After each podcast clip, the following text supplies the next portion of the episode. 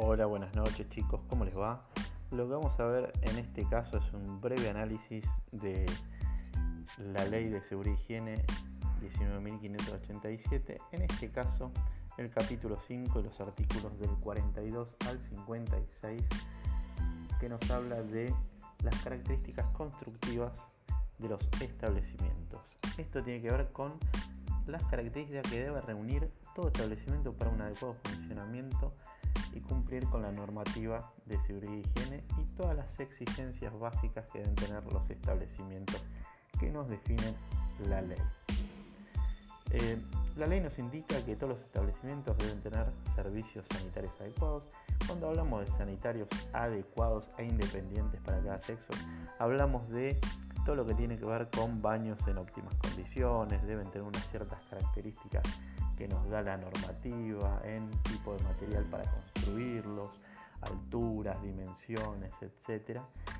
Todo esto está en la ley, también los vestuarios, cómo deben estar conformados, la cantidad de sanitarios que se saca por tablas, es decir, la cantidad de inodoros, de lavabos, de migitorios u orinales, como dice la ley, todo esto nos indica a través de tablas cómo debe conformarse en base a la cantidad de trabajadores que están en ese establecimiento en particular.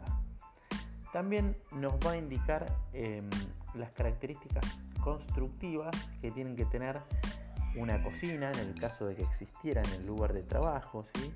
Eh, la ventilación adecuada que debe tener, la iluminación, cómo deben ser los pisos, el material que se va a utilizar, qué tipo de em, artefacto se va a utilizar en el caso de, ya sea por gas, por electricidad, etc. Y va a depender del tipo de tarea que realice esa industria, esa empresa o que se realice en ese lugar determinado. Con lo cual ahí vamos a poder determinar si se puede o no utilizar, por ejemplo, eh, una cocina a gas o si se debe usar una cocina eléctrica, ese tipo de cuestiones, qué tipo de ventilación debe tener, cuál es la temperatura del ambiente de ese lugar de trabajo en óptimas condiciones, para lo cual también vamos a determinar la ventilación, qué iluminación debe tener, etcétera, y todo ese tipo de características constructivas que también nos dará la ley de seguridad y higiene para poder determinar si está en condiciones o no tanto la cocina como el comedor.